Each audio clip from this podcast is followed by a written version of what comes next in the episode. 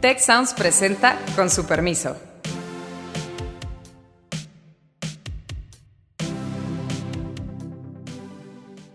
Con su permiso, yo soy Carlos Elizondo y hoy vamos a hablar del proceso electoral del 6 de junio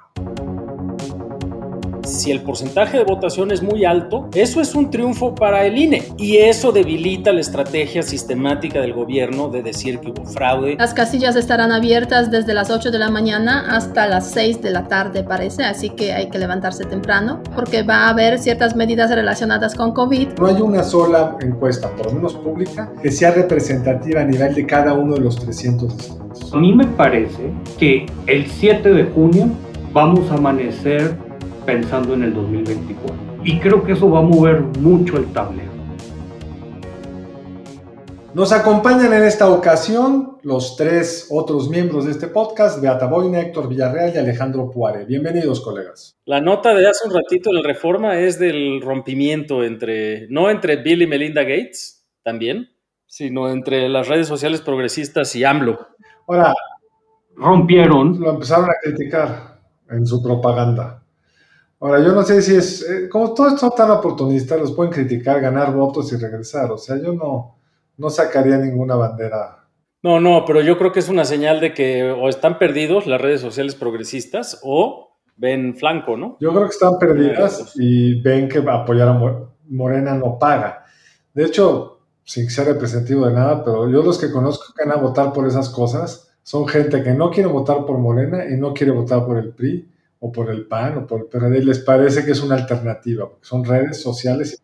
No, pero, pero, pero a ver, déjenme rascarle tantito. Puede haber cosas interesantes, puede haber cosas interesantes ahí. Una, en la medida que la elección se vaya apretando, de repente unos cuantos asientos en la Cámara de Diputados pueden valer muchísimo. Primer dato. Segundo, trae ahorita eh, el sindicato de maestros mucha presión eh, contra, contra López Obrador en un, tema, en un tema muy específico. Quieren que los regresen a, a, Pilar 1 en el sistema de pensiones. O sea, que, que, puedan, digamos, subir con fuera de las reglas de lista nuevas, digamos. O sea, regresar al modelo anterior, pues, ese es el punto o a una variante del modelo anterior y dejar cuentas individuales. Entonces, el problema es que están tan fregadas las finanzas que no da para esto, pero le eh, traen, una, traen, traen una grillota los Aguirre, papá e hijo con el sindicato, para hacerles un modelo de que los regrese. Entonces, que, que para, que para el sistema fiscal sería... Que, me perdí, ¿qué Aguirres estamos hablando?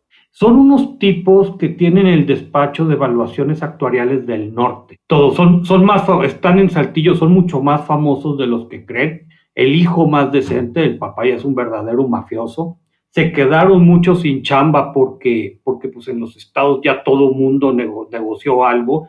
Se acercaron con el CENTE, traen este, le hicieron el modelo, pero pues haz de cuenta que en el gobierno federal dijeron, no, ya basta. Después de lo de, de lo de la eh, de la no contributiva y todo, esto sí podría poner en jaque todo, todo, todo, todo el sistema fiscal y es una grillota. Ahora, cuidado, si de repente redes sociales progresistas se queda con, no sé, siete, ocho asientos en la Cámara, en un escenario muy cerrado, pueden valer oro a la hora de coalición. Sí, ahora yo creo que ahorita esos tres partidos, aunque las encuestas tienen muchos problemas para medirlos, pues están muy lejos del 3% y quizá lo que esté denotando este cambio de estrategia, están desesperados de que ven que no crecen. Eh, y de hecho creo que lo que vamos a estar viendo, que se ha visto hoy, hoy el candidato de Partido Verde en Sinaloa renunció a favor del candidato de Morena. Si los partidos chicos en las elecciones locales, donde no están tan preocupados por su registro, pues tienen incentivos de salirse ahorita, apoyar, intercambiarlo por algo, y tratar en estados donde está cerrada la contienda o en, o en municipios donde está cerrada la contienda, lanzarse en el bloque oficial. Carlos, recuérdame la ley. explícame por favor una cosa. En teoría, si un partido no llega al 3%, pierde el registro. Sin embargo, en su primer corrida sí tiene derecho a diputados plurinominales. No, los uninominales. Necesitas tres para las dos cosas. Como funciona, en, en este caso hay una sola elección que cuenta, solo cuenta una elección. En la presidencial había tres, porque estaba Senado, diputados y presidente. Acá tienes que sacar 3% en la elección federal a diputados. Pero si tú sacas 1, 10 o 20 uninominales, es independiente del registro. Esos ya los tienes. No, pero eso no van a sacar Depende, depende. Yo creo que en principio no, salvo que hubiera un candidato muy popular que no conocemos en algún lado, eh, pero esa es la regla, digamos. Si tú ves la encuesta del país que salió ayer, lo que es muy sorprendente es que el, verde con el 5% de, de intención de voto anda por más del 10, 50 y tantos posibles diputados. ¿Por qué? Porque tienen un chorro uninominales bien colocados en su coalición con Morena, como parte de esta estrategia de sacarlos de, Morena y que luego a lo mejor se regresen. Eh, entonces, para los chicos esa es la única alternativa viable para tener un uninominal. Pero luego, cuando se hace el conteo de los plurinominales, si no obtienes el 3, esos votos se reparten proporcional entre los que sí obtuvieron registro. No, no, no me sabía, no me sabía Alejandro Carlos Beata esa, esa regla. Una pregunta, porque la verdad es que en las elecciones anteriores hubo el caso, creo que del Partido de Trabajo, ¿no? Que no alcanzó 3% y no perdió el registro. Te cuento cómo fue. Perdió el registro. Porque le prestaron este. Lo que pasó fue lo siguiente: perdió el registro, punto. Luego Porque no le se declaró un distrito, uno de los distritos se, se anuló la elección, entonces se repitió la elección y el tribunal dijo: Pues yo tengo que contar los votos que obtengas en ese distrito que se está volviendo a contender. Y el PRI le dio, se movilizó para darle sus votos al PT. Entonces logró llegar, estaba ligeramente abajo del 3, logró quedar ligeramente arriba del 3. Entonces, sin esa elección extraordinaria, hubiera perdido el registro. Si es en esa elección extraordinaria el PRI no hubiera jugado a su favor, el registro. Wow, nadie sabe para quién trabaja. Alejandro, ¿qué partidos van a perder el registro? No, o sea, a ver, lo, a ver, lo que pasó en esa ocasión pues, estaba clarísimo y realmente ya se han ido anulando distritos electorales en las elecciones intermedias y en las federales con frecuencia. O sea, no es la primera vez. Eso no era novedad.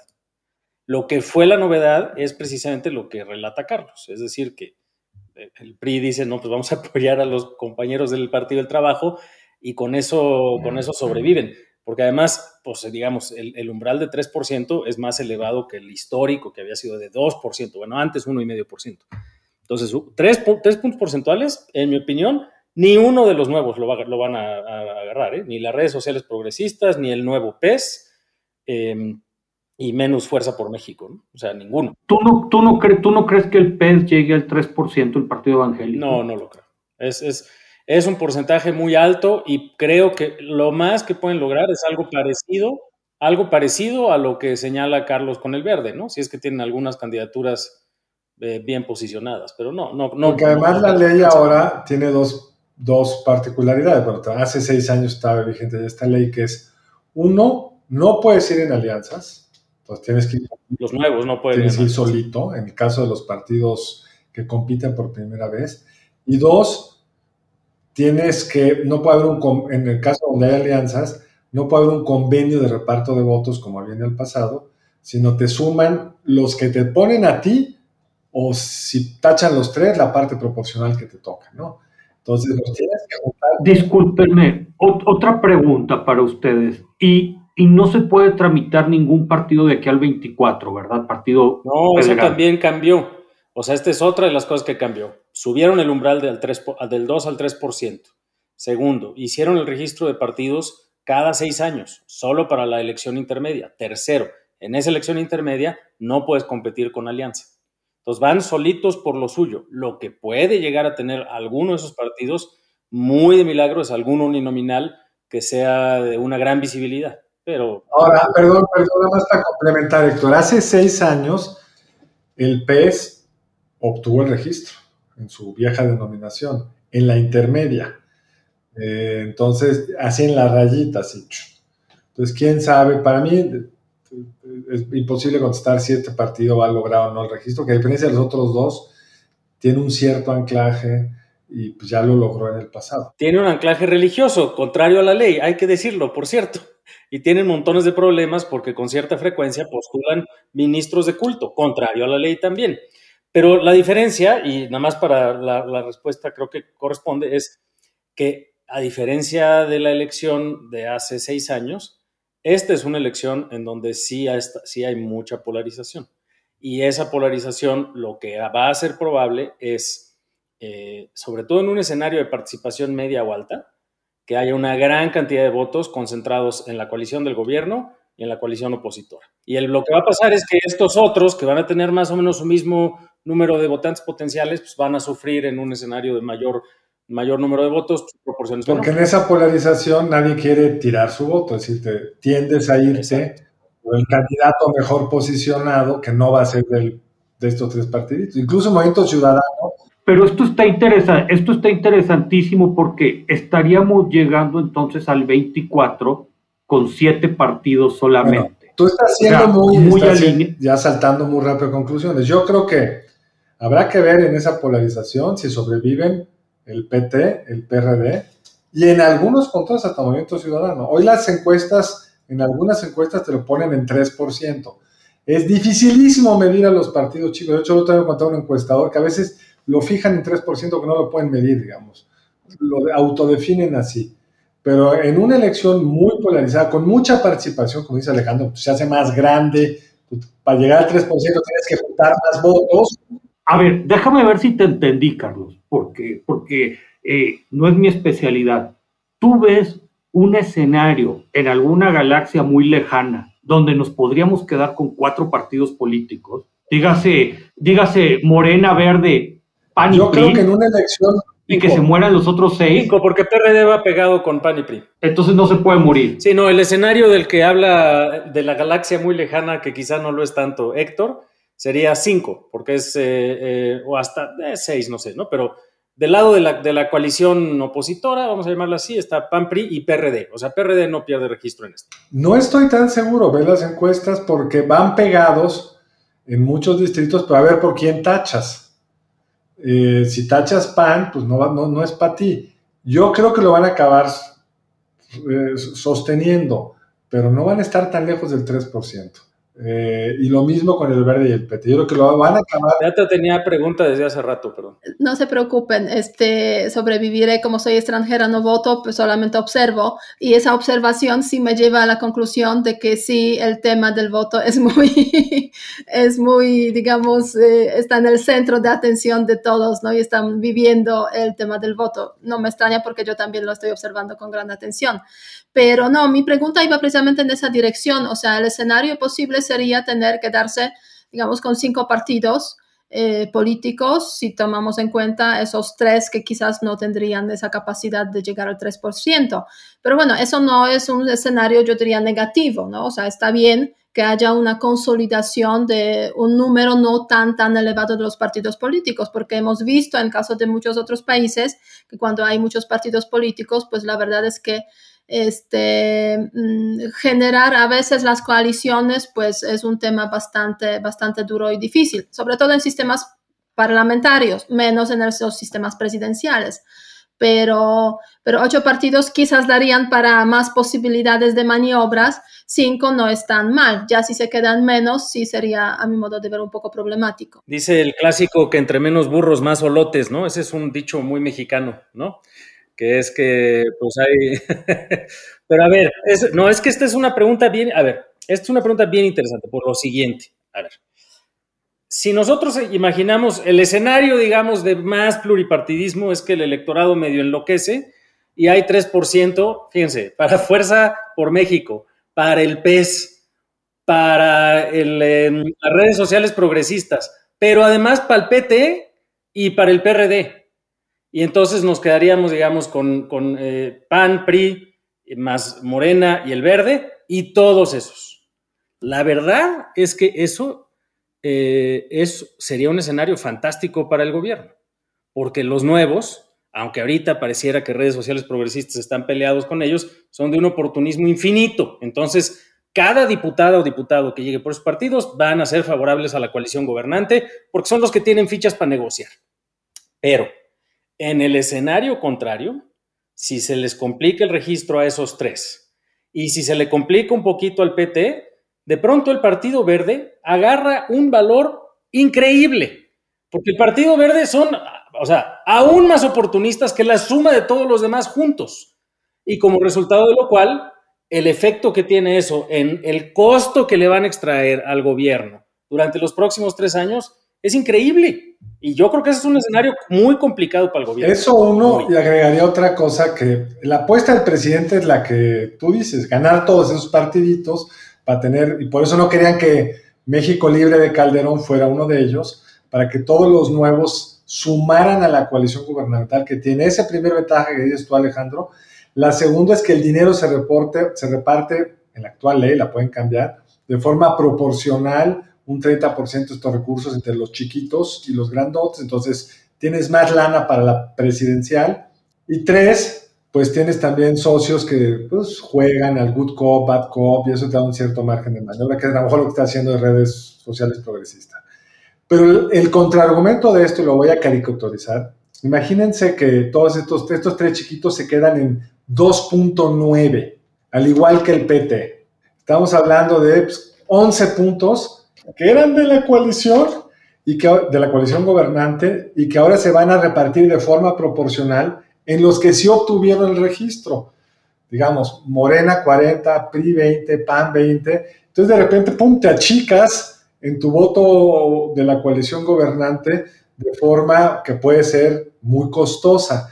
Por eso creo que es tan difícil predecir cómo se va a integrar la Cámara, porque hay tantas variables que todos estos modelos que asimila, asignan cosas así, pues habrá que ver sus detalles. No, son estimaciones, son estimaciones. Yo, yo, en fin, no conozco a detalle ninguno de los modelos, pero dudo mucho que tengan el detalle de ver candidatura por candidatura, liderazgo por liderazgo. O sea, son muestras nacionales, cuando mucho estatales al final del y no hay una sola elección pública distrital, por ejemplo. No hay. Todas las encuestas que hoy eh, existen, Héctor, son muestras nacionales, como dice Alejandro, a lo mucho estatales, pero no hay una sola encuesta, por lo menos pública, que sea representativa a nivel de cada uno de los 300 distritos. No, no lo hay, no lo hay.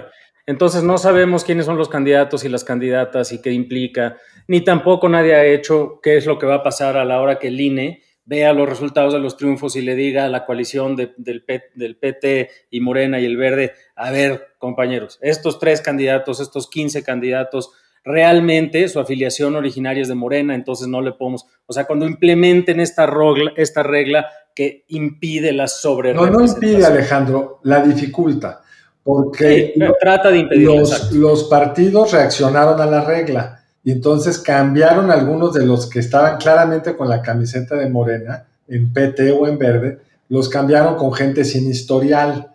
Y la propia regla obliga a asignar ese por el partido en el que están registrados. Pues vamos a ver qué, qué resulta. Vamos a suponer que lo hicieron bien, mi querido doctor igualito que como hicieron la entrega de sus informes de gastos de precampaña, súper ordenado y súper claro, porque lo que va a pasar el día de mañana es que van a salir todos los antecedentes morenistas de todos estos otros compañeros. Puede va a pasar? sin duda. Y una pregunta importante, ¿cuáles son las previsiones, eh, las previsiones de participación ciudadana? Este, porque yo creo que en ese sentido también eh, pues va a haber variaciones en función de qué tanto porcentaje de los votantes eh, van a participar en esas elecciones. Si la votación va a ser más alta, ¿a quién favorece? Si la votación es más baja, digamos, la participación es más baja, ¿a qué, digamos, coalición, constelación eh, va a favorecer? No sé si se han hecho ese tipo de estudios. Yo creo que no hay como muchos Está buena la palabra constelación porque eh, describe exactamente lo que no son estas coaliciones, ¿no? Porque una constelación es como algo que está en equilibrio en el universo y estas coaliciones son la cosa más peculiar del mundo, pero... Eh, como que están por ahí flotando. Sí. A ver, no, es una gran pregunta. Yo creo que esa es una de las grandes incógnitas de la elección. Em, tradicionalmente, pues en la medida en la que haya menos participación, tiene más peso eh, el valor de la capacidad de los partidos para movilizar, acarrear, como le querramos llamar. Las maquinarias partidarias tienen mayor peso y en esa medida, pues el partido en el gobierno seguramente tiene mayor peso y en esa medida, pues lo más probable es que sea un resultado probablemente más favorable a, a Morena. En la medida en la que haya mayor participación, creo que hay dos efectos potenciales. Uno, es mucho más probable que se movilice gente que no estaba tan convencida de votar, pero al final del día cree que es valioso votar a favor de la oposición, porque esa es probablemente el argumento de cambio, el que tenga alguna relevancia más eh, importante en la definición. Y en cualquier caso, pesan menos las maquinarias y sobre todo votantes pues, del PAN, del PRD, del PRI, eh, sobre todo PAN y PRD, hay más votantes que no están tan cercanos a las maquinarias partidarias. Ahora, eh, el otro dato es que si el porcentaje de votación es muy alto, eso es un triunfo para el INE. Y eso debilita la estrategia sistemática del gobierno de decir que hubo fraude y de decir que hay que descabezar a la autoridad electoral y de tratar de descalificar al tribunal y a los consejeros y consejeras y todo lo demás que está ocurriendo. Entonces, por sí mismo, independientemente de quién gane, un resultado de alta participación electoral, que sería algo así como, pues, no sé, eh, un porcentaje cercano al 50%, ya sería un, en sí mismo un, un, dato sumamente valioso. Pero no sé, yo no he visto ninguna estimación seria. ¿eh? ¿Tenemos chance de pasar ese 50%? Sí, chance sí. ¿Qué tan alto? No sé. Bueno, son elecciones intermedias que normalmente suelen tener participación más baja. Va a depender, yo creo que de muchos factores que no tenemos todavía claro. La gente no vacunada va a participar igual o no, o sea, no sabemos cuál va a ser el efecto confinamiento. No sabemos tampoco eh, hasta qué punto ese enojo al que hace referencia Alejandro, incomodidad con una parte del electorado, se va a expresar con voto. Si ese voto se va a expresar votando por los partidos tradicionales o yendo a la anulación, que también puede tener un impacto en el conteo final. Pero normalmente, corrígeme Alejandro, vota como el 45 o 46% de los electores en la intermedia.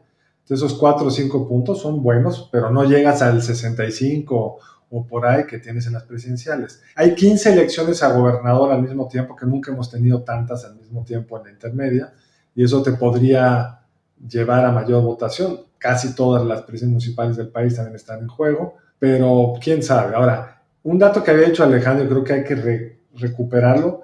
Si hay mucha participación, para los partidos chiquitos se vuelve cada vez más difícil obtener. Correcto. Correcto, correcto, sí. Maravillas. No movilizas. Maravillas del Internet, colegas. La participación promedio en las elecciones intermedias en nuestro país de 91 a 2015, 51.3%. Aunque ahí está fuertemente, bueno, no fuertemente porque es uno de los datos nada más, el dato del 91 es sumamente elevado, es, eh, es históricamente alto. Entonces, en las presidenciales está... 97 también es muy alto. Así es. Sí, pero en 91 tenemos razón para no estar tan convencidos del dato. 97 yo creo que ya es un dato bastante más fidedigno. Eh, ya es, digamos, de la época de autoridades. ¿Y en la última elección tienes el dato? Estrictamente autónomas. Aquí debe de estar. Pero sí, como bien decía, 50 yo creo que es posible, es deseable que sea 55. En presidenciales anda cerca del 60, ya un nivel de ese, de, o sea, de, de esa magnitud sería un, un, un, hombre, sería un gran triunfo. Porque además, a ver, el mensaje político es, es esencial, es decir, es, no solamente eh, independientemente del resultado, quiere decir que funcionan las elecciones en México y que la gente ve y participa. Y bueno, todo esto que dije me dio tiempo para abrir el archivo correspondiente. A ver, ven, como les decía, 91, 66% de participación, 94, 77%. Entonces, quitemos esas dos. Eh, el promedio, fíjense, Realmente, 97, que fue muy alto, estoy hablando solamente de las intermedias, 58, 2003, 41, 2009, 44, 2015, 47. Entonces, estar arriba del 50, 53, 54, eventualmente llegar al 97 sería extraordinario. Un 55, que es posible, ¿por qué? Porque lo acabas de decir, Carlos, 15 elecciones de gobernador. No se nos olvide que 97, entre otras cosas, fue elevada la participación porque fue la primera vez que se votó en Ciudad de México. El porcentaje además de votantes que había en la ciudad en ese entonces era todavía un poquito más alto que el que es ahorita. Eh, y además votó, pues, eh, si mal no recuerdo, arriba del 65% del padrón en la elección para jefe de gobierno. Entonces, creo que el 50% es asequible, 55% sería un gran resultado democrático, vamos a llamarlo así. Yo creo que también esta elección tiene una peculiaridad. Bueno, yo, yo, les quiero hacer una pregunta. Con todo este relajo en las reglas, ¿cuántos días creen que nos tardemos en conocer la composición de la Cámara? Primera pregunta que les quiero hacer. Si yo se lo pregunté a un ex consejero electoral y se los voy a decir verbatim sin decir quién. Hay una secuencia de resultados, conteo rápido, PREP, cómputos distritales, recuentos ordenados por el tribunal. El INE dará a conocer la noche de elección su conteo rápido que incluye una proyección de integración de la Cámara de Diputados. Suele ser bastante fiable y preciso. Sin embargo, la integración definitiva no se sabrá hasta que el INE apruebe el acuerdo para el reparto de curules plurinominales en el mes de julio, después de que el tribunal resuelva los juicios de inconformidad. Madre mía. O sea, en un escenario no cerrado, sabes el domingo de la noche. Pero la verdad es que hay encuestas hay encuestas de opinión que suelen hacer también los medios de comunicación, ¿no? Y las casas encuestadoras. Sí, pero el conteo rápido es muchísimo, el conteo rápido es una muestra gigantesca. Si el conteo rápido no lo puede determinar, pues las encuestas no podrán agregar nada.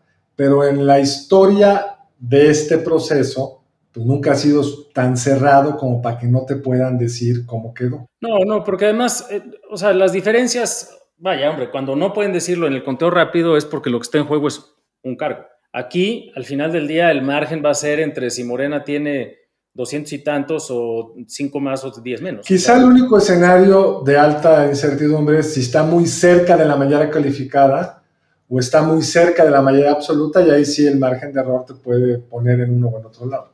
Sí, exacto. Pero, a ver, si nos imaginamos la noche del, del 6 de junio, pues lo que van a hacer, van a ser justo estas encuestas de las que habla Beata, pero para las gubernaturas, ¿no? Ay, ya ganó, en fin, Baja California Sur, eh, no sé, el candidato de la coalición, y Baja California, candidato de Moreno, qué sé yo, ¿no?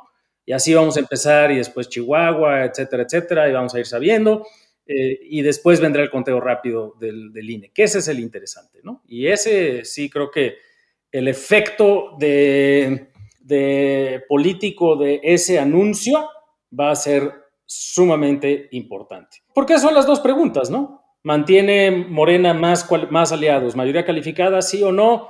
Lo más probable ahorita es que no, ¿no? En fin, es lo que pienso yo. Pero la segunda no es trivial, es ¿mantiene Morena y aliados mayoría absoluta? ¿Sí o no? Depende del verde o del verde y del PT o por sí solo y las otras preguntas que nos estamos haciendo ahorita, ¿no? Los chiquititos mantienen registro, ¿no? Entre PAN y PRI, la encuesta que publica hoy el país pone muy por encima a PRI que a PAN. Esa es una, sorpresa, pero pues, en fin, hay que ver. Y ahí, ahí, ahí, Movimiento Ciudadano, el éxito de su estrategia, que ahorita creo que es una de las preguntas. Esa, esa, está buena, ¿eh, colegas? Esa, la de Movimiento. Una gran incógnita, si le va a funcionar o no Movimiento Ciudadano. Exacto. Una apuesta grandota. Y, y creo que está conectado, Alejandro, con otro tema. Y yo no quiero, yo no quiero ser aguafiestas con el presidente, pero a mí me parece que el 7 de junio vamos a amanecer pensando en el 2024. Y, y, y, y, creo que eso va a mover mucho el tablero. Totalmente de acuerdo, mi querido Héctor. Y yo creo que ahí eh, uno, el ejemplo, han de recordar eh, ustedes, colegas, pero quizá no todos quienes nos escuchan. ¿Qué pasó al día siguiente de la elección intermedia de 1997? Apareció el candidato Vicente Fox. Exactamente, declaró el inicio de su, de su campaña presidencial. Yo creo que hay otro, otra persona con, de las filas de ese mismo partido que lleva preparándose para ese momento y va a querer aprovechar el 7 de junio para exactamente lo mismo. Ahora va a depender del resultado. Entonces, en función del resultado, tienes más o menos margen. Lo mismo para el presidente. El resultado puede ser refrendar su triunfo el 18, entonces le da fuerza, legitimidad para la segunda mitad o puede ser un escenario donde se tiene que refugiar en el fraude, en el qué sé yo, pero ya lo pone a la defensiva y con una, pues claro, ciclo de descenso en términos de poder respecto a lo que arrancó en el sexenio. Entonces, el resultado va a ser muy importante y además el, el, de las entidades. ¿Cuántas entidades? Recuerden que en enero Morena decía que podía ganar 14. Exacto y las encuestas más o menos les daban por ahí, ¿eh? Las encuestas daban a eso. Hoy las encuestas dicen que puede ganar 10, ahora dicen que puede ganar 8. Pues bien, yo creo que tenemos que darle un cierre a esto que está muy interesante, pero todavía nos faltan varios programas donde sin duda estaremos discutiendo de esto. la elección más importante que yo creo que ha tenido el país en muchos, muchos años, porque está en juego cuál es el margen de maniobra que tendrá el presidente para, entre otras promesas, desaparecer al INE. La pregunta que les hicimos la semana pasada fue, ¿cuál será el impacto político de la tragedia de la línea 12 del metro en la Ciudad de México a corto plazo? Alto 76.9, bajo 15.4, nulo 7.7. Y de cara a la elección del 6 de junio, la pregunta que les planteamos es la siguiente. ¿Usted cree que Morena y sus aliados van a ganar la mayoría constitucional? Es decir, dos terceras partes de los curules, de los asientos. La mayoría absoluta, es decir, 50 más uno de los asientos de la Cámara de Diputados o quedarán tres por debajo de esta. colegas, ¿algún comentario de cierre? Nada más recordarle a nuestra audiencia que el 6 de junio, el domingo, es el día de la elección, que ubiquen su credencial. Todavía tienen tiempo, si no la tienen, para pedir una reimpresión en el INE, haga su cita para que pueda ir a votar el 6 de junio y para que usted y todos sus familiares, amigos, compañeros de chat, etcétera, vayan a votar el día de la elección. ¿Qué es lo más importante, Héctor? Pues que nunca, nunca habíamos tenido en la historia del país una, una elección intermedia tan importante, yo creo que tan fundamental en, en muchas discusiones trascendentes. Entonces, a votar. Beata. Y yo añadiría que las, las casillas estarán abiertas desde las 8 de la mañana hasta las 6 de la tarde, parece, así que hay que levantarse temprano. Ese 6 de junio precisamente para votar, hacer fila, porque va a haber ciertas medidas relacionadas con COVID que quizás un poco ralentizarán el proceso de la votación. Hay que acordarse también de ese, de ese tema y obviamente votar ese día. Pues colegas, muchas gracias a ustedes que nos siguen en este su podcast. También muchas gracias y nos estaremos escuchando en una semana. Si quieres conocer más sobre el comercio y los negocios, te invitamos a escuchar Territorio Negocios el podcast en el que hablamos sobre las nuevas tendencias de innovación, emprendimiento, finanzas y liderazgo en México y en el mundo. Escúchalo en Spotify, Apple Podcast y Google Podcast. Muchas gracias al equipo del Tecnológico de Monterrey y de Tech Sounds. Productor ejecutivo de Tech Sounds, Miguel Mejía. Asistentes de producción, María Guadalupe Monroy y Marcela Amezquita. Productoras de Con su permiso, Luz María Ávila y Cintia Coca. Diseño, Ángel Gómez y Daniela Solís. Postproducción, Max Pérez. Les invitamos a escuchar el siguiente episodio de Con su permiso y el resto de programas de Tech Sounds en los canales de su preferencia.